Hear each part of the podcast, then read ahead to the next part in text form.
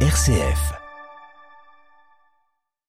Une alerte aérienne de nouveau en vigueur en Ukraine après une pluie de missiles russes ces dernières heures sur le pays et Kiev, la capitale.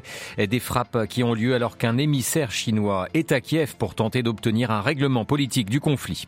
La Chine et cinq pays d'Asie centrale en sommet à partir d'aujourd'hui. L'occasion pour Pékin d'afficher ses ambitions à travers ses nouvelles routes de la soie et de faire front commun avec ses alliés régionaux face aux pays du G7 qui sont attendus au Japon. Nous entendrons notre correspondant à Pékin. Dans ce journal également, les États-Unis toujours plus près du défaut de paiement. L'affaire est autant économique que politique et donne des cheveux blancs à Joe Biden. Et puis dans notre dossier, direction ce matin les Balkans et la Serbie en particulier. Le pays est encore traumatisé par la double fusillade qui a fait 17 morts au début du mois. La culture de la violence et des armes à feu, on le verra, est un véritable défi dans le pays comme dans la région. Radio Vatican, le journal Olivier Bonnel. Bonjour, une alerte aérienne est en vigueur ce jeudi dans toute l'Ukraine. Le pays a de nouveau été visé par une pluie de missiles russes au petit matin. Kiev, mais également d'autres régions du pays. Depuis le début du mois de mai, c'est la neuvième fois que la capitale ukrainienne est prise pour cible.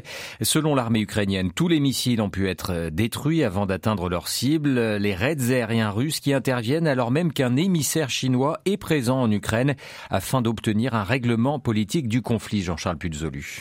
Olivier, même si, comme l'affirme l'administration militaire ukrainienne, tous les missiles russes ont été abattus, les restes de ces mêmes missiles tombés au sol ont fait quelques dégâts et provoqué un incendie dans un quartier de la capitale. Les Ukrainiens ne font pas état de victimes à Kiev. En revanche, une personne est morte plus au sud, à Odessa, lors d'une attaque contre un site industriel du port de la mer Noire. Deux autres personnes ont également été blessées. L'armée russe lance donc des offensives au-delà de la ligne de front, et cela au moment où un diplomate chinois se trouve à Kiev Kiev, Li oui, ancien ambassadeur à Moscou, a rencontré hier le chef de la diplomatie ukrainienne. Dmitro Kuleba a réaffirmé qu'une paix durable ne pourrait être fondée que sur le respect de l'intégrité territoriale de l'Ukraine. La position de Kiev ne bouge donc pas d'un iota depuis le début du conflit. Pas question donc de céder le moindre pouce du Donbass ou de la Crimée, alors que Kiev craint à un moment donné d'être poussé à faire des concessions territoriales. L'émissaire chinois, fait-on savoir à Kiev, pourrait aussi rencontrer le président ukrainien, ce qui serait une première entre Volodymyr Zelensky et un haut responsable de Pékin. Jean-Charles Puzolu. L'accord sur l'exportation des céréales ukrainiennes via la mer Noire a lui été prolongé de deux mois. Il arrivait à expiration aujourd'hui. L'annonce a été faite par le président turc Recep Tayyip Erdogan qui parraine les négociations avec les Nations Unies. Ces accords qui sont importants pour la sécurité alimentaire mondiale, a rappelé Antonio Guterres, le secrétaire général des Nations Unies. Le devenir de l'Ukraine était lui aussi aussi au sommet de l'agenda des pays membres du Conseil de l'Europe qui se sont retrouvés pendant deux jours à Reykjavik, en Islande. Une réunion à laquelle a participé le cardinal Pietro Parolin, secrétaire d'État du Saint-Siège. Il est temps d'agir et d'établir une paix définitive et juste en Ukraine et dans toutes les autres zones dites grises de l'Europe, a-t-il plaidé, assurant que le Saint-Siège continuera à faire sa part. Le cardinal Parolin qui a rappelé l'urgence de retrouver l'esprit des pères fondateurs de l'Europe, comme le pape François l'avait récemment redit lors de son voyage à Budapest. Opération séduction lancée aujourd'hui par Pékin en direction de cinq pays d'Asie centrale. Il se retrouve en Chine à partir d'aujourd'hui pour un sommet dont l'objectif est autant économique que politique afin notamment de faire front commun face au G7 qui se réunit lui ce vendredi au Japon. À Pékin, les explications de Stéphane Pambrin. Ce sommet de Xi'an est d'abord l'occasion de faire avancer les grands projets d'infrastructure dans le cadre des nouvelles routes de la soie lancées il y a tout juste dix ans, dont la ligne ferroviaire Chine, Kirghizistan, Ouzbékistan d'un coût de 6 milliards de dollars, ou encore l'extension de l'oléoduc entre l'Asie centrale et la Chine. Pour satisfaire sa boulimie d'énergie, Pékin ne peut dépendre de la seule Russie pour son approvisionnement en gaz. Elle se rapproche donc de ces pays avec lesquels les relations économiques sont au beau fixe, puisque le commerce entre la Chine et ces cinq pays a atteint l'an passé les 70 milliards de dollars. Mais l'objectif est aussi stratégique. Ces pays font traditionnellement partie de la sphère d'influence russe, mais aucun d'entre eux n'a soutenu l'invasion de l'Ukraine par Moscou. L'impact des sanctions sur l'économie russe inquiète aussi quant à la capacité de la Russie à conserver son emprise sur la région et la guerre en Ukraine incite Pékin à renforcer ses liens avec les pays voisins et montrer notamment au G7 qui se réunit au même moment au Japon que la Chine peut compter sur ses alliés. Stéphane Pambrin à Pékin pour Radio Vatican. Les pays du G7 qui sont donc euh, attendus dès demain à Hiroshima. Une réunion prévue jusqu'à dimanche avec au cœur des discussions le renforcement des sanctions contre la Russie, mais également une stratégie pour contrer les ambitions chinoises, qu'elles soient territoriales ou économiques. Une visite est prévue au mémorial de la paix d'Hiroshima, ville symbole de la folie nucléaire. Le Japon, euh, l'hôte de ce G7, a également invité huit autres pays à cette réunion comme l'Inde ou encore le Brésil. Le président américain Joe Biden avait prévu après cette réunion du G7 au Japon une tournée dans la région Indo-Pacifique, mais rentrera plus tôt que prévu à la Maison Blanche en cause le plafond de la dette aux États-Unis qui sera bientôt dépassé. Malgré l'optimisme de Biden, l'affaire est devenue très politique et un défaut de paiement pourrait avoir de très lourdes conséquences. Retour sur cet imbroglio avec notre correspondant aux États-Unis, Loïc Laurie. Il n'y aura pas de visite historique en Papouasie-Nouvelle-Guinée, pas de déplacement en Australie, un allié portant stratégique face à la Chine. Joe Biden se contentera du G7 à partir de demain au Japon avant de rentrer dimanche aux États-Unis. Et pour cause, le président doit poursuivre les négociations afin d'éviter un défaut de paiement qui empêcherait Washington du jour au lendemain de verser la moindre prestation sociale ou de rembourser ses créanciers. Pour que ce scénario ne se réalise pas, encore faut-il que le Congrès relève le plafond de la dette, une formalité en temps normal, mais l'objet actuellement d'un bras de fer dans un contexte de grande tension politique. Les républicains, en effet, réclament des coupes budgétaires massives, notamment le durcissement des conditions d'attribution de certaines aides sociales. Et si les négociations avancent, le temps presse et personne ne souhaite céder le premier et offrir la victoire au camp adverse alors que débute la campagne pour 2024. New York, le écloury Radio Vatican. Les traversées clandestines de la frontière entre le Mexique et les États-Unis sont en baisse depuis l'expiration du Title 42, cette disposition qui permettait de refouler les migrants pendant la pandémie de Covid-19. L'assouplissement des règles migratoires faisant craindre un afflux aux frontières semble limité. La police aux frontières a procédé à moins de 4000 expulsions par jour lundi et mardi dernier contre plus de 10 000 quotidiennement la semaine passée. Il est néanmoins trop tôt pour tirer des conclusions précises. Le département américain de la sécurité intérieure. Une assemblée dominée par la gauche, dissoute par un président de droite, l'Équateur s'enfonce dans une nouvelle crise politique. Menacé de destitution par le Parlement, le président Guillermo Lasso a dissous hier la Chambre. Un nouveau calendrier électoral doit être bientôt dévoilé pour fixer des élections législatives et présidentielles dans le pays est toujours très polarisé. Marie Duhamel. C'est une décision démocratique non seulement parce qu'elle est constitutionnelle, mais aussi parce qu'elle rend au peuple équatorien la possibilité de décider. C'est ainsi que le président Guillermo Lasso a justifié à la télévision sa décision de dissoudre le Parlement monocaméral hier. Dans l'histoire du pays, c'est la première fois que ce mécanisme légal, dit de mort croisée, est utilisé. Le président et le Parlement ne sont donc plus. Ce choix radical, l'ancien banquier devenu chef de l'État l'a pris après seulement deux ans de pouvoir, car cela lui permet d'échapper entre autres, à une procédure de destitution à son encontre. Elle avait commencé mardi, sous haute sécurité, à la Chambre. Majoritaire, les parlementaires de gauche voulaient se débarrasser du président de droite, l'accusant de malversation dans le cadre d'un contrat public portant sur le transport de pétrole brut. Guillermo Lasso s'en défend. Il n'est d'ailleurs pas poursuivi en justice dans cette affaire.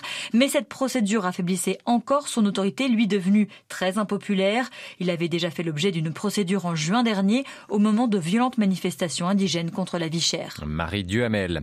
En Birmanie, il y a urgence pour venir en aide aux, sinistrés après le passage du cyclone Mocha. Au moins 81 personnes sont mortes dans le pays. C'est l'état de Rakhine dans l'ouest de la Birmanie qui est durement touché. Le bureau de la coordination des affaires humanitaires de l'ONU négocie actuellement avec la junte militaire birmane pour obtenir un accès aux zones les plus affectées. Et puis un mot d'Hong Kong avant de passer à notre dossier.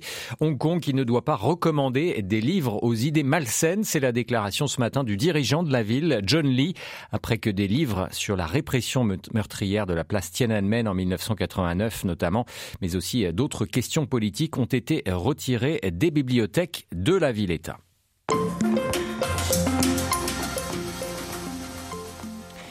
La société serbe encore euh, traumatisée par la double fusillade survenue au début du mois de mai et dans lesquelles ont péri 17 personnes. La première avait eu lieu dans une école de Belgrade, la seconde dans un village près de la capitale.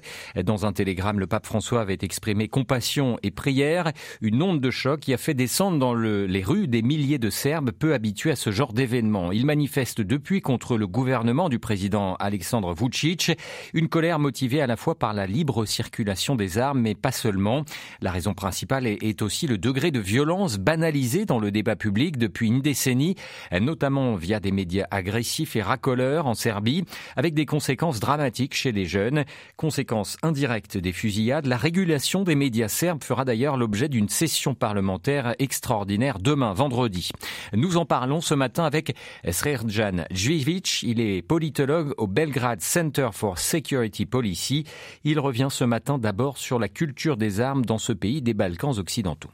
Chaque année, la police elle fait la légalisation des armes en possession de la population. Le cas le plus massif, c'était en 2003, quatre ans après la deuxième guerre euh, balkanique, quand le premier ministre de Serbie de l'époque était assassiné. Il y avait eu un état d'urgence. Il y avait 82 euh, 000 armes légalisées pour retourner de la population euh, à la police. Et très souvent, ces armes sont héritées. Il y a aussi beaucoup d'armes de chasse, armes de différents types en possession de la population agricole, mais aussi urbaine. Il y a une connexion avec les guerres de 90 d'ex-Yougoslavie. On avait eu d'abord le service militaire obligatoire. Après, il y avait le concept de défense territoriale. Il y avait déjà beaucoup d'armes dans la population pendant le temps de l'ex-Yougoslavie, avant les guerres. Après, euh, dans les 90, on avait un mélange des guerres, quasiment totale absence d'état de droit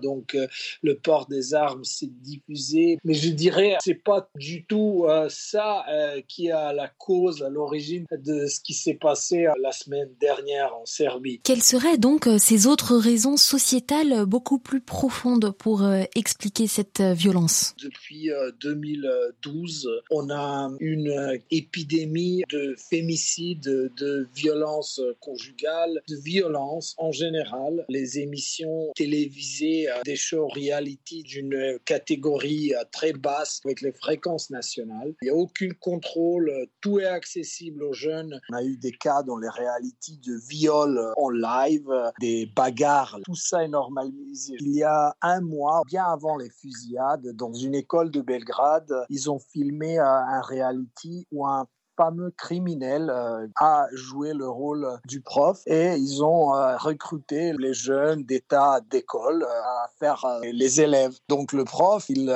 éduquait les élèves aux toutes les pires choses, ce qu'il ne fallait pas faire dans une vraie école qui était utilisée comme setting pour ce reality. Donc qu'est-ce qui s'est passé avec le directeur de l'école qui a permis ça? Rien, rien pendant un mois jusqu'aux fusillades et, et quand euh, le directeur, sous pression du public, était euh, licencié. Sûrement, le port d'armes facilite pas les choses. Il y avait la même quantité d'armes dans les années 2000. Euh, On n'a pas eu les mêmes situations quand le port des armes était beaucoup plus diffusé. Quelles sont maintenant les conséquences politiques pour Alexander Vucic? Les manifestations ébranlent-elles son pouvoir? Les manifestations sont les plus massives depuis, euh, je dirais même 5 octobre 2000. C'était la date de notre révolution démocratique quand Milosevic a perdu le pouvoir. Donc, ce sont des manifestations inédites, euh, très massives. Le ministre de l'Éducation, sous pression des manifestations, a donné ses démissions. Il ne vient pas du parti de Vucic, mais d'un petit parti qui est dans sa coalition. Le gouvernement a accepté pour le moment un autre demande des manifestants, ce qui était la session extraordinaire de Parlement qui se tiendra euh, ce vendredi où euh, peut-être le Parlement va voter euh, sur le changement de tous les membres d'agences qui accordent les fréquences nationales aux télévisions, les demandes les plus conséquentes, les résignations de ministre de la police, chef des services secrets, ils n'ont pas encore eu lieu, mais déjà ces demandes qui étaient acceptées, c'était de jamais vu. Voilà la culture de la violence et des armes en Serbie À la une de notre dossier ce matin. Interrogé par Delphine Allaire, Serjan Djivic, euh, politologue au Belgrade Center for Security Policy, était l'invité de Radio Vatican.